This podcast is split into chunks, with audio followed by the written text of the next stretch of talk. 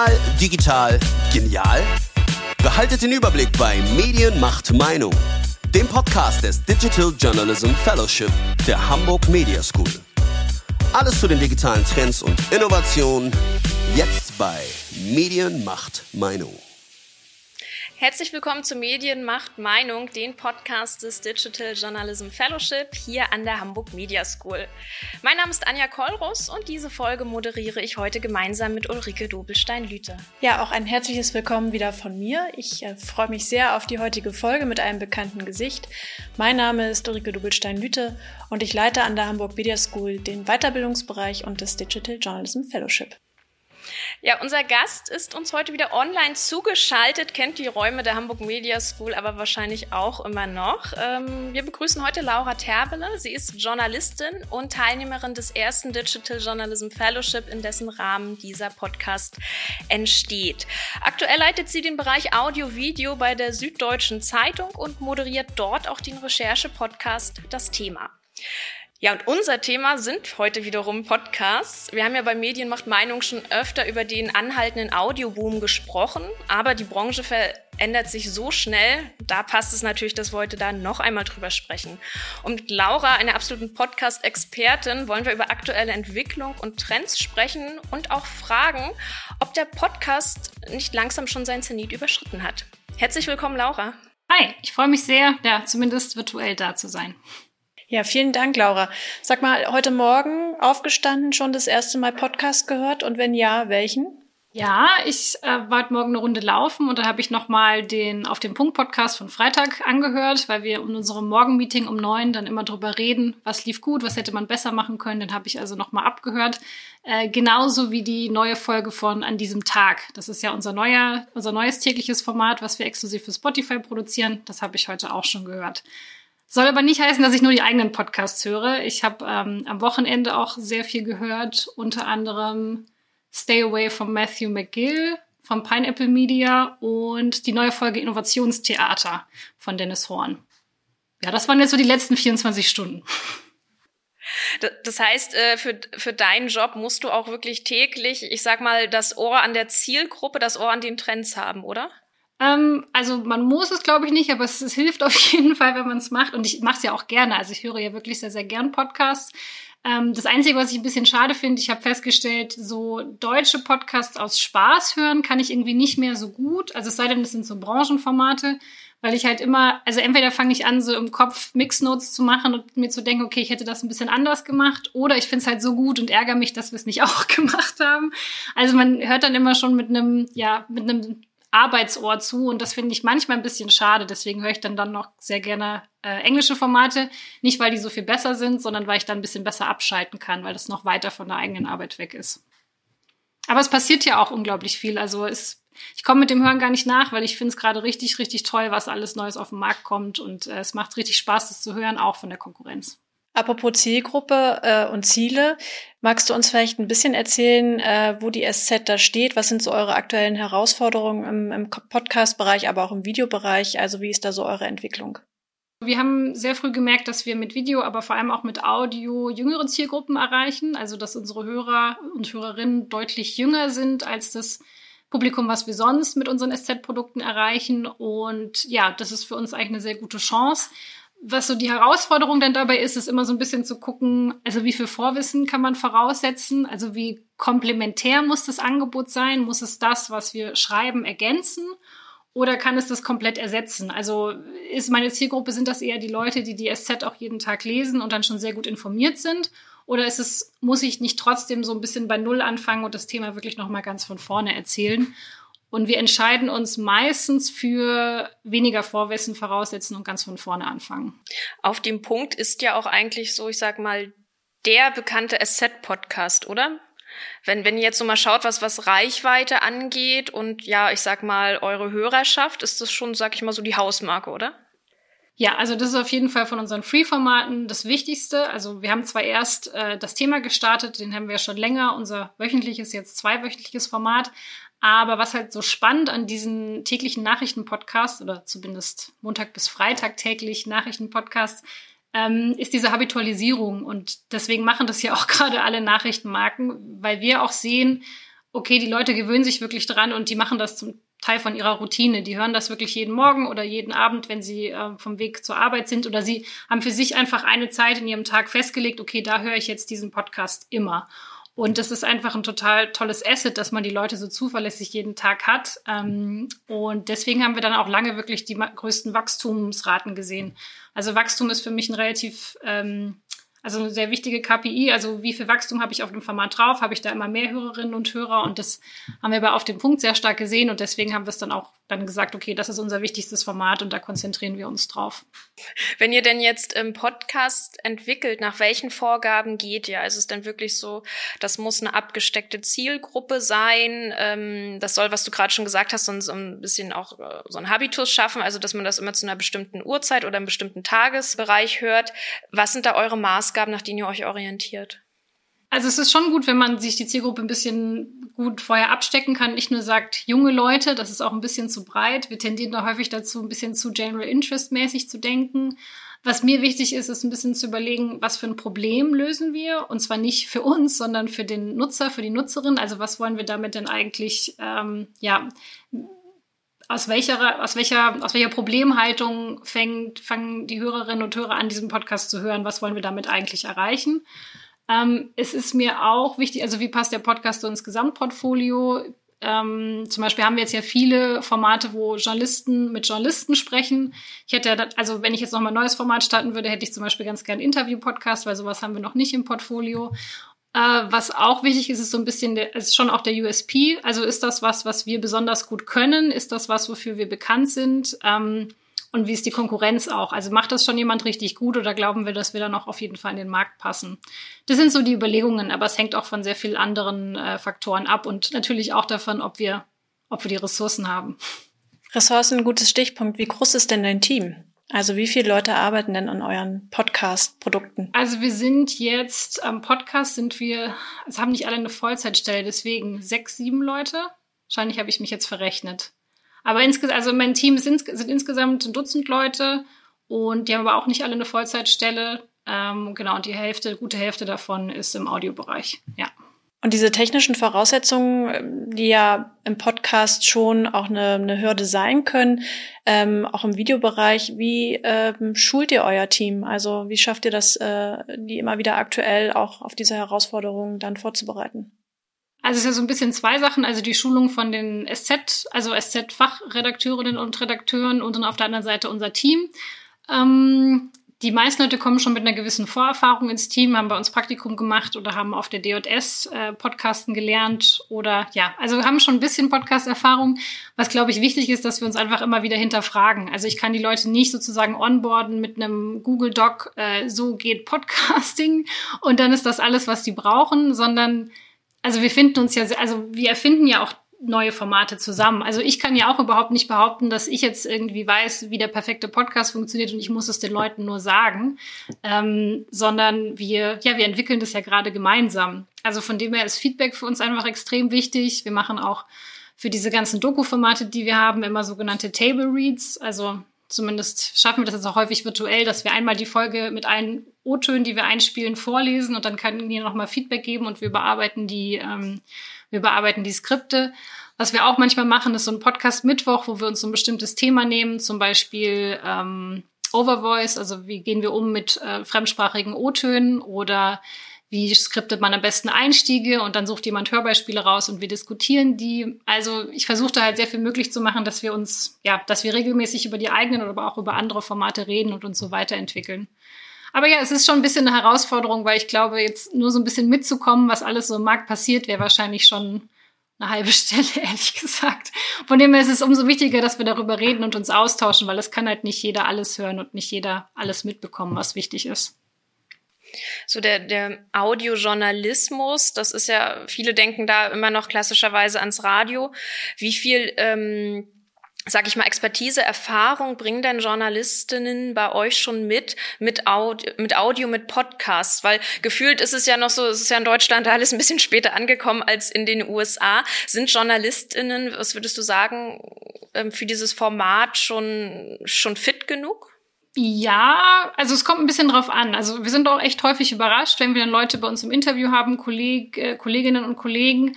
Und dann machen sie das so top perfekt und sagen, ach ja, ich habe auch 15 Jahre beim Radio gearbeitet und bin dann erst zur SZ gekommen. Also oft, oft haben die echt so einen Radio-Hintergrund, von dem wir gar nicht wissen. Ähm, es gibt ja schon viele, die jetzt halt auch häufiger mal in Medien präsent sind, die zu Diskussionsrunden eingeladen sind, die da auch schon Kamera und Audio erfahren sind. Ähm, viele sind so ein bisschen, dass sie sich erstmal trauen müssen äh, und dann noch ein bisschen unsicher sind, aber wir machen das jetzt ja auch schon ein paar Jahre. Also da sehen wir auch echt eine sehr, sehr steile Lernkurve von vielen Leuten, die halt am Anfang dachten, oh mein Gott, ich kann das doch niemals und ich bin doch extra zur Zeitung gegangen, damit ich das nie machen muss. Und jetzt haben sie es ein, zwei Mal gemacht und stellen jetzt fest, ach krass, meine Kinder hören das jetzt sogar oder ich werde von Leuten drauf angesprochen und haben dann total Bock und fuchsen sich dann auch rein. Ähm, also so dieses, wie kann ich meine Geschichte gut im Audio erzählen, ist was, wo man die Leute eigentlich ganz gut so dazu bekommt. Was schon eine Herausforderung ist, was wir sehen, wenn man jetzt wirklich sagt, wir machen so die wirklich eine Dramaturgie entwickeln für Audio. Und das ist dann schon was, wo wir dann häufig merken, dass das dann nochmal wirklich eine ganz andere Art des Geschichtenerzählens ist und man da auch im Team dann sehr drum kämpfen muss. Also eine Diskussion, die ich dann häufig habe, ist, ich sage, hey, das macht dramaturgisch keinen Sinn, dieses Detail, das reißt voll raus eigentlich machen wir doch gerade den Story Arc so und so. Und dann sagt der Kollegin, ja, aber es ist, muss, journalistisch muss es rein. Und es ist dann so, okay, wir gehen die ganze Zeit zickzack, der Hörer kommt überhaupt nicht mehr mit, so können wir das nicht machen. Ähm, aber das ist eigentlich eine ganz gute Auseinandersetzung, die man da haben kann. Und ja, es ist auf jeden Fall eine Bereicherung und manchmal ein bisschen kompliziert. Du hast es gerade eben schon angesprochen, so der Sprung vors Mikrofon mit der eigenen Stimme, aber dann auch im nächsten Schritt vor die Kamera als Gesamtperson. Auch diese Schritte bist du ja selbst auch gegangen. Ähm, man sieht dich ja auch mittlerweile eben vor der Kamera bestimmte Sachen äh, erklären und, und einordnen. Wie war denn für dich dieser Schritt und äh, welches Training hast du vielleicht dafür bekommen und gemacht? Ähm, also eigentlich war es eher wieder so ein Schritt zurück fast für mich, also worüber ich mich sehr gefreut habe, dass ich jetzt wieder häufiger im, äh, im On zu sehen bin. Äh, ich habe vor meinem Volontariat bei der Süddeutschen eine Ausbildung zur Moderatorin gemacht, am Institut für Moderation in Stuttgart und wollte das eigentlich auch immer machen. Also mir macht das auch wirklich großen Spaß und ich glaube, ich bin auch nicht ganz so schlecht da drin. Ähm, ich habe dann angefangen und ich habe das Voro bei der SZ dann auch im Videoteam gemacht und habe dann mir auch selber so Animationen beigebracht, After Effects, dass ich so meine eigenen Erklärvideos produzieren kann. Äh, das hat immer ewig lang gedauert und ich war auch nicht so gut darin, muss ich ganz ehrlich zugeben. Und dann bin ich ja nach meinem Volo, als ich es dann so halbwegs konnte mit den Erklärvideos, so in diese Audioschiene reingerutscht, habe dann das Audioteam aufgebaut und jetzt kann ich quasi ähm, als Leiterin von Audio, Video jetzt auch wieder ab und zu meinem On was machen und habe dabei den echt den Luxus oder bin da sehr, sehr froh, dass ich eine Kollegin habe, die sich dann meistens auch ums Skript kümmert. Also, dass wir gemeinsam das Skript erarbeiten, aber sie ist da schon im Lead. Und wir haben eine tolle Motion Designerin und Motion Designer, die die Animation machen. Und ich bin quasi nur noch im On zu sehen. Also, ich habe den einfachsten Job von allen, möchte ich echt dazu sagen. Und das macht mir total Spaß, dass ich das wieder machen kann. Aber das ist echt interessant. Man ist halt als Moderatorin immer so am präsentesten. Ich sehe es ja auch gerade, äh, moderiere ja auch gerade den Wirecard-Podcast, den wir jetzt für Spotify gemacht haben. Und ich werde darauf recht viel angesprochen und es ist mir immer so ein bisschen peinlich, weil ich in dem Projekt wirklich nur moderiere. Die Skripte schreibt äh, mein richtig, richtig tolles Team und man hat immer so das Gefühl, man hat den Praise gar nicht verdient, weil man sich am Ende nur ins Studio setzt und den Text vorliest. Also ganz einfach gesprochen.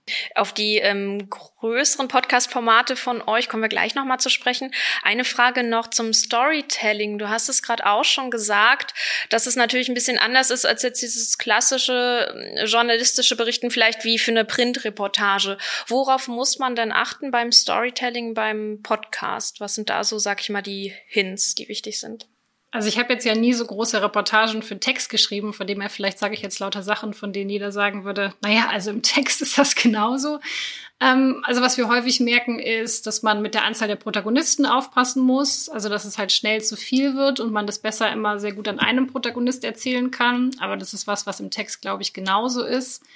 Ähm, man muss, glaube ich, den Hörer noch viel mehr an die Hand nehmen. Also es ist ja mal dieses Signposting, dass man halt also, dass man immer sagt, okay, das war jetzt kompliziert, aber zusammenfassend musst du dir jetzt nur merken, dass. Also sowas würde man ja im Text nie machen, aber äh, so, da kann man das ganz gut machen. Dass man, glaube ich, sehr viel deutlicher sein muss. Also man kann nicht so viele Sachen andeuten, sondern muss sehr deutlich sagen, okay, das ist jetzt richtig krass, weil so und so. Man kann häufiger mal Dinge wiederholen. Ähm, Synonyme zum Beispiel äh, streiche ich auch immer raus aus Skripten, weil das, man das nicht versteht. Man denkt dann immer, es geht jetzt um was anderes. Ähm, also man muss den Hörer einfach mehr an die Hand nehmen, als es beim Text der Fall ist, weil die Leute es auch voll oft einfach nebenbei hören und sie müssen einfach wissen, auf was müssen sie jetzt achten, was ist jetzt das Relevante und wo ist vielleicht auch mal okay, wenn man zwei Minuten rausgeht. Das ist, glaube ich, so der größte Unterschied. Wir kommen ja eher so von einem Interview-Podcast, ähnlich äh, dem, was wir hier so machen. Mittlerweile haben sich die Formate verändert. Es gibt den dokumentarischen Podcast. Äh, wie siehst du denn die Trendbewegung? Wo kann es hingehen für den Audiobereich? Mm, also ich glaube gar nicht, also ich glaube, es wird einfach vielfältiger und das ist ja auch gut so. Also ich habe mich lange immer so ein bisschen gewundert, wenn Leute gesagt haben, ah, ich will jetzt einen Podcast starten und wenn du dann gefragt hast, so, ja, was für ein, ja, halt ein Podcast, wo ich dann dachte, na ja, man sagt ja auch nicht, ich schreibe jetzt einen Text. Also es gibt ja ganz viele verschiedene Textformen, es gibt verschiedene Filmgenres, also es ist ja nur logisch, dass es dann auch verschiedene Podcast-Formate gibt. Ich würde jetzt gar nicht sagen, dass so das klassische Interview-Format oder auch der sogenannte Laber-Podcast, über den ich jetzt gar nicht, Laber-Podcast meine ich nicht despektierlich. Einen guten Laber-Podcast zu machen, ist hammerschwer. Ähm, ich glaube nicht, dass die aussterben. Also, weil wir Menschen hören einfach super gern einem schönen Gespräch zu. Das ist sehr, sehr natürlich an das dran, was wir sonst auch machen, wenn wir mit Freunden reden. Das wird es weiterhin geben. Aber ich glaube, man muss jetzt sich schon ein bisschen mehr überlegen oder muss ein bisschen überlegen, was ist unser Twist, was ist unser USP, was unterscheidet uns von den vielen anderen Formaten, die es auch auf dem Markt gibt ich glaube einfach, dass es sich sehr viel mehr, ja, es wird sehr viel mehr Variationen geben. Und ich persönlich freue mich natürlich über die aufwendigen Doku-Formate, weil wir sowas natürlich auch gerne machen und weil ich das für journalistische Formate sehr, sehr spannend finde. Ähm, aber es wird auch weiterhin äh, Gesprächspodcasts geben, in denen vielleicht zwei, drei Schnitte sind and that's it. Und das ist auch gut so, weil ich höre die Formate selber auch sehr gern. Am Anfang hast du uns äh, vom des Gesprächs hast du uns erzählt, dass du auch viele englischsprachige Podcasts hörst. Wenn du dir jetzt mal den, den angelsächsischen oder den englischsprachigen Podcastmarkt mal vergleichst mit dem deutschen, weil wenn wir so gucken bei Serienproduktion, ja, da stinken die Deutschen immer ein bisschen ab. Wie sieht's denn bei Podcast-Formaten aus? Halten wir da gut mit? Ich glaube schon, dass der englische Markt oder der amerikanische Markt noch ein bisschen vorne ist. Also die hatten jetzt einfach ein paar Jahre mehr Zeit und man muss einfach sagen, der Markt ist halt auch größer. So, also ich habe halt immer eine viel größere potenzielle Zielgruppe und das heißt, die, die Budgets sind größer für die Produktion und dann kann man damit natürlich auch logischerweise mehr machen. Also das ist ja dann bei den Filmen ganz genauso. Also die sind schon vielleicht ein bisschen weiter vorne, aber ich finde es für uns eigentlich auch ganz cool, weil dann können wir davon ja auch lernen, was funktioniert und was nicht und auch was man dabei beachten muss, wenn man so einen neuen Podcastladen aufzieht. Also ich finde es eigentlich sehr praktisch, dass wir da einfach immer sehr gut hingucken können und schauen können, was wollen wir abschauen und was halt vielleicht auch nicht. Das ist ja das Wichtige. Also dass wir nicht immer nur sagen, die machen das alles so toll in den USA und wir wollen das auch machen, sondern was machen sie denn toll und was halt vielleicht auch nicht also wenn du den amerikanischen Markt beobachtest, wie sieht es denn da gerade aus, sag ich mal, mit den, mit der Zuhörerschaft? Also ist es so, ne, wir haben ja im Podcast beobachten wir ja seit Jahren steigende Hörerschaft. Stagniert die oder glaubst du auch in Deutschland wird die stagnieren oder ist da noch so viel Potenzial, so viel Wachstum? Also da kenne ich mich jetzt mit den Zahlen ehrlich gesagt nicht so gut aus. Wir sehen gerade schon noch, dass ein sehr starkes Wachstum drin ist, ähm, eigentlich konstant. Es ist natürlich schon so, dass ich manchmal das Gefühl habe, okay, das Angebot wächst so stark, wächst die Hörerschaft da jetzt auch mit? So, das ist ähm, natürlich schon die Frage, die man sich dann immer stellt. Auf der anderen Seite denke ich mir auch, also ein Kollege von mir hat mal gesagt, naja, also beim Buchmarkt fragt ja auch niemand, wer soll das alles lesen? Wieso fragen wir dann bei Podcasts, wer soll das alles hören? Also ich denke einfach, dass die Leute noch besser das finden, was sie wirklich interessiert. Und das ist ja dann eigentlich auch eine gute Sache. Also ich frage mich das manchmal, weil das Angebot halt wirklich gerade sehr, sehr stark wächst. Aber ich glaube, wir probieren jetzt halt auch einfach sehr viele Sachen aus. Ein paar davon werden sich halten, ein paar nicht. Das ist auch total natürlich.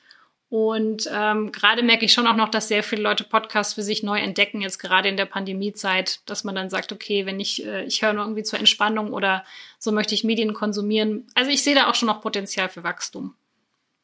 Marktsituation ist ja auch ganz wichtig für die Monetarisierung. Ähm, ihr habt zwei Sachen. Einmal den äh, Ibiza-Skandal, der jetzt bei FIO laufen wird, und ihr habt aber Wirecard, die äh, Geschichte, die bei Spotify oder ein Spotify Original wird. Warum zwei verschiedene Plattformen und wie ist eure Finanzierung überhaupt aufgestellt? Wir sind eben nicht exklusiv an eine Plattform gebunden, sondern wir überlegen uns Formate und dann bieten wir die Plattform an und überlegen, ob man da was zusammen machen könnte. Also sind wir so ein bisschen wie eine Produktionsfirma, könnte man fast sagen, nur dass wir eben diesen journalistischen Hintergrund haben und eben den Background von der Redaktion. Ähm, also wir haben, also in zwei Stufen, also wir sind zum einen finanziert natürlich auch über Werbung. Also in den Free Podcasts kann man Werbung buchen und die sind werbevermarktet. Und wir haben aber gemerkt, also es war jetzt, wir haben das erste Format, was wir für FIO gemacht haben, das war ja Deutsche Abgründe über den NSU. Und da haben wir halt gemerkt, okay, wir hatten da schon ein Konzept in der Schublade, wir kriegen das aber nicht durch Werbung finanziert. Also ich habe dafür kein Okay bekommen ähm, innerhalb der SZ. Auch weil es eben, oder erstmal, weil viele gesagt haben, naja, wer will denn da Werbung schalten? NSU ist ein schwieriges Thema. Und dann war aber FIO, die echt super sind, haben dann gesagt, sie würden das total gern mit uns machen und haben wir das eben für die produziert. Und jetzt produzieren wir sowohl FIO Originals als auch Spotify Originals, je nachdem, welcher Kunde welches Format spannend findet und, findet und was wir uns auch vorstellen können. Was heißt in dem Fall Original? Das heißt, man ist dann wirklich, wie es der Name sagt, wahrscheinlich an eine Plattform gebunden. Also das Format, genau, also die Deutsche Abgründe, die Mafia-Prinzessin, Going to Ibiza und jetzt Inside 1860 findet man halt nicht auf allen Podcast-Apps, ähm, außer der ersten Folge, die ist frei verfügbar, sondern auf FIO. Und nach drei Monaten ist es so, dass die Formate auch bei uns laufen, aber halt hinter der Paywall. Also mit einem SZ-Abo kann man die dann auch hören oder halt mit einem FIO-Abo.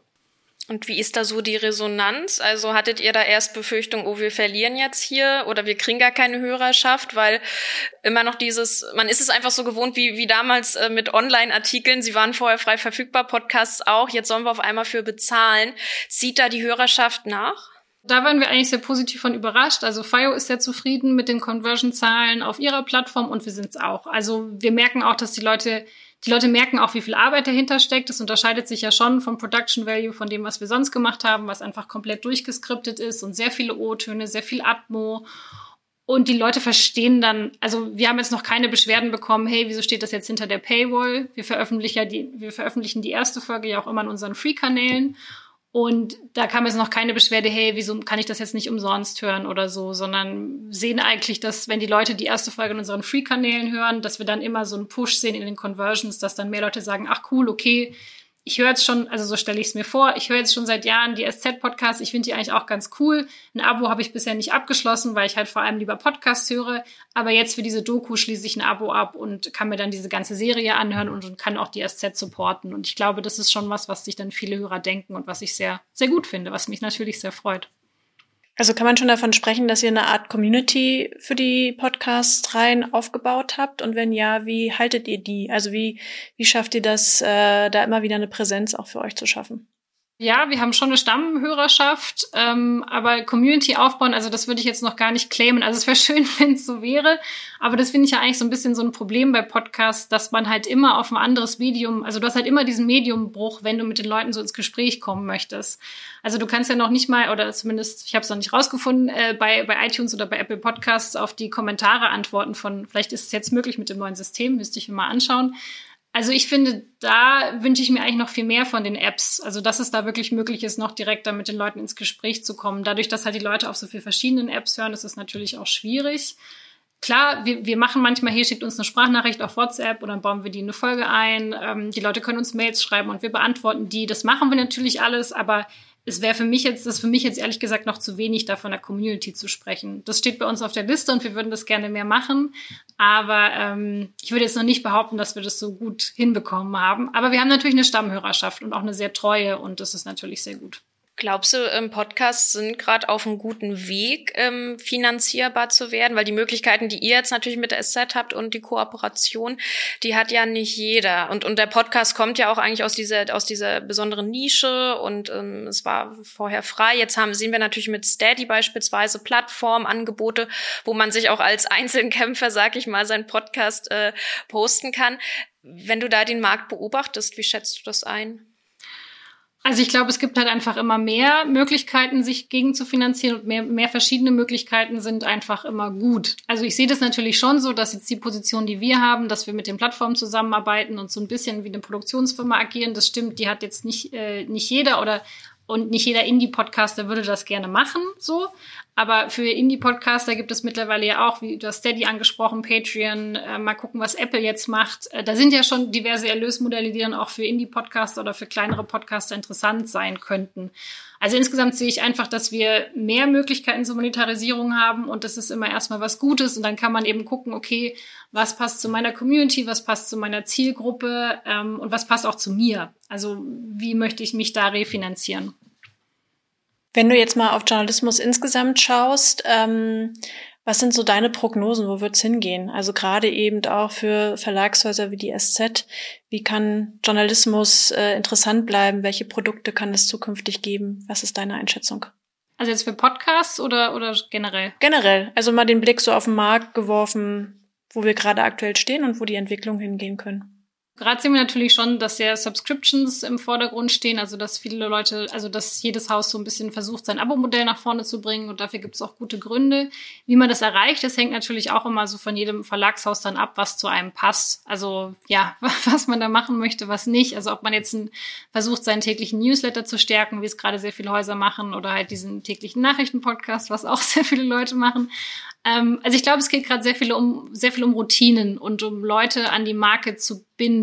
Also und diese Routine, die man schon, also die man bei vielen Nutzern schon hat. Okay, ich lese morgens meine Zeitung, ich hole mir die vom vom Briefkasten, ich schlage die auf, ich lese sie oder ich mache die App an jeden Morgen.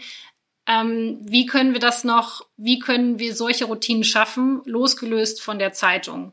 oder von unserem primären Produkt? Was für eine andere Routine könnte das sein? Ist das der Newsletter, den man liest, wenn man morgens den Rechner hochfährt? Oder ist das das äh, Push-Update, was man jeden Abend bekommt? Ja, wie können wir da wirklich einen Mehrwert schaffen in dem regulären Tagesablauf der Nutzer? Und ich glaube, das ist was, was worüber sich gerade sehr viele Verlagshäuser Gedanken machen und da teilweise ähnliche und teilweise unterschiedliche Lösungen finden. Und glaubst du denn an die Marke des jeweiligen Verlagshauses oder glaubst du daran, dass die Marke des jeweiligen Journalisten, Journalistin äh, stärker werden wird? Ähm, also dieses Thema Personal Branding finde ich sehr, sehr spannend. Ich habe dazu gestern ein sehr interessantes Interview gelesen. Es fällt mir leider nicht mehr ein. Es war von einer Frau, die ich fand das sehr gut, weil sie halt gesagt hat, dieses Personal Branding, das ist halt auch nicht jedermanns oder jeder Frau's Sache. So dafür, da muss man ja auch Bock drauf haben. Und ich bin zum Beispiel jemand, also ich, ähm, ich tue mir sehr schwer, super präsent zu sein auf diesen ganzen sozialen Medien. Ich müsste, ich weiß, ich müsste eigentlich viel häufiger auf LinkedIn posten. Auf, auf, ich habe jetzt auf Instagram Follower wahrscheinlich von dem Podcast und ich poste alle zwei Monate mal ein Kuchenbild auf Instagram. Ich tue mir immer sehr schwer mit Twitter. Also ähm, ich, ich, ich weiß nicht, ob dieses, ob diese Personal Brand schaffen, ob das wirklich die Lösung für alle ist. So und sollte es, glaube ich, auch gar nicht sein. Also eine Redaktion ich, ich glaube schon an das Konzept einer Redaktion, an, an Leute, die lieber im Vordergrund stehen und andere, die es lieber nicht tun und dass man sich gegenseitig unterstützt und im Team arbeitet. Und das ist ja auch was, was viele Leute jetzt anfangen zu sagen, na ja, also dein Substack-Newsletter, der hätte vielleicht auch mal ein bisschen Redigatur vertragen können. Also ich, ich will gar nichts gegen Personal Branding sagen. Ich finde, das ist total, das ist total wichtig, das sehen wir jetzt ja auch, aber es kann irgendwie nicht die alleinige Antwort sein. Und ja, ich glaube an das Konzept, dass man guten Journalismus im Team macht. Und ähm, das ist halt bei diesem Personal Branding oft nicht so richtig einkalkuliert. Ja, dann letzte Frage zum Schluss. Was ähm, erarbeitet ihr dann gerade im Team? Also worauf können wir uns jetzt als nächste oder welche nächsten Formate sind da, sage ich mal, in der Pipeline bei der SZ? Also wir, was kann ich denn sagen? Also gerade sind wir noch äh, total mit der jetzigen Produktion eingedeckt. Also wir arbeiten ja gerade an Wirecard, da gibt's noch ein paar Folgen ähm, äh, für Spotify und gerade arbeite ich an der letzten Folge, schreibe heute noch das Skript fertig von Inside 1860. Das, äh, da kommt jetzt auch die letzte Folge, das auf FIO läuft. Ähm, und dann machen wir noch ein Spotify Exclusive, was im Juni, Juli rauskommt über den Anschlag am OEZ. Äh, genau, das kommt, das kommt da. Und dann arbeiten wir auch weiterhin mit Fire zusammen. Aber dazu kann ich, glaube ich, noch nicht sagen, was für Formate das sein werden. Aber uns geht die Arbeit dieses Jahr nicht aus. Ich wollte gerade sagen, äh, wenn du das so erzählst, kein Wunder, dass du nicht so viel Zeit für deinen Instagram- und Twitter-Account hast und nur alle paar Monate einen Kuchen postest. Äh, ja, das also klar, aber ist es ja so ein bisschen, was ich halt sehr schade finde, ist, dass wir so, es läuft gerade, also wir machen gerade total coole Sachen, aber man kann die irgendwie gar nicht so richtig feiern, so. Also man, man sagt dann, man, ja, man hat dann so ein Zoom-Meeting frühmorgens und sagt dann, yay, voll cool, heute der Start. und also eigentlich wäre das ja cool, wenn man so ein bisschen mehr das Team auch, auch feiert dafür, was wir alles gerade für coole Sachen machen. Und das geht natürlich in der Pandemie im Homeoffice gerade so ein bisschen unter, was ich sehr schade finde. Und dafür könnte man ja Social Media auch ein bisschen mehr nutzen. Aber ja, ich bin dann doch, äh, ja, sag dann, okay, war super, jetzt aber das nächste Skript. das, äh, ja, muss ich auch dran arbeiten, glaube ich. Wir hoffen, dass die Zeiten sich äh, so ändern, dass wir bald wieder solche Erfolge feiern können und auch hoffentlich einmal ein Alumni-Treffen äh, mit deinem Jahrgang hinbekommen und vielleicht auch mit dem, der jetzt im Juni abschließt. Auch da ja, drücken wir uns allen schön. die Daumen, weil digital geht vieles, aber die Umarmung und sich wirklich freuen ist in Präsenz einfach viel, viel schöner. Das stimmt. Genau, dafür hatten wir aber heute die Möglichkeit, mit dir noch spontan zu sprechen, obwohl du ja so stark eingebunden bist. Herzlichen Dank für das Gespräch, Laura. Bitteschön. Ja, vielen Dank, Laura. Ja, das war die aktuelle Folge von Medien macht Meinung, den Podcast des Digital Journalism Fellowship. Vielen Dank fürs Zuhören und auch Zuschauen. Bis bald. Tschüss. Tschüss.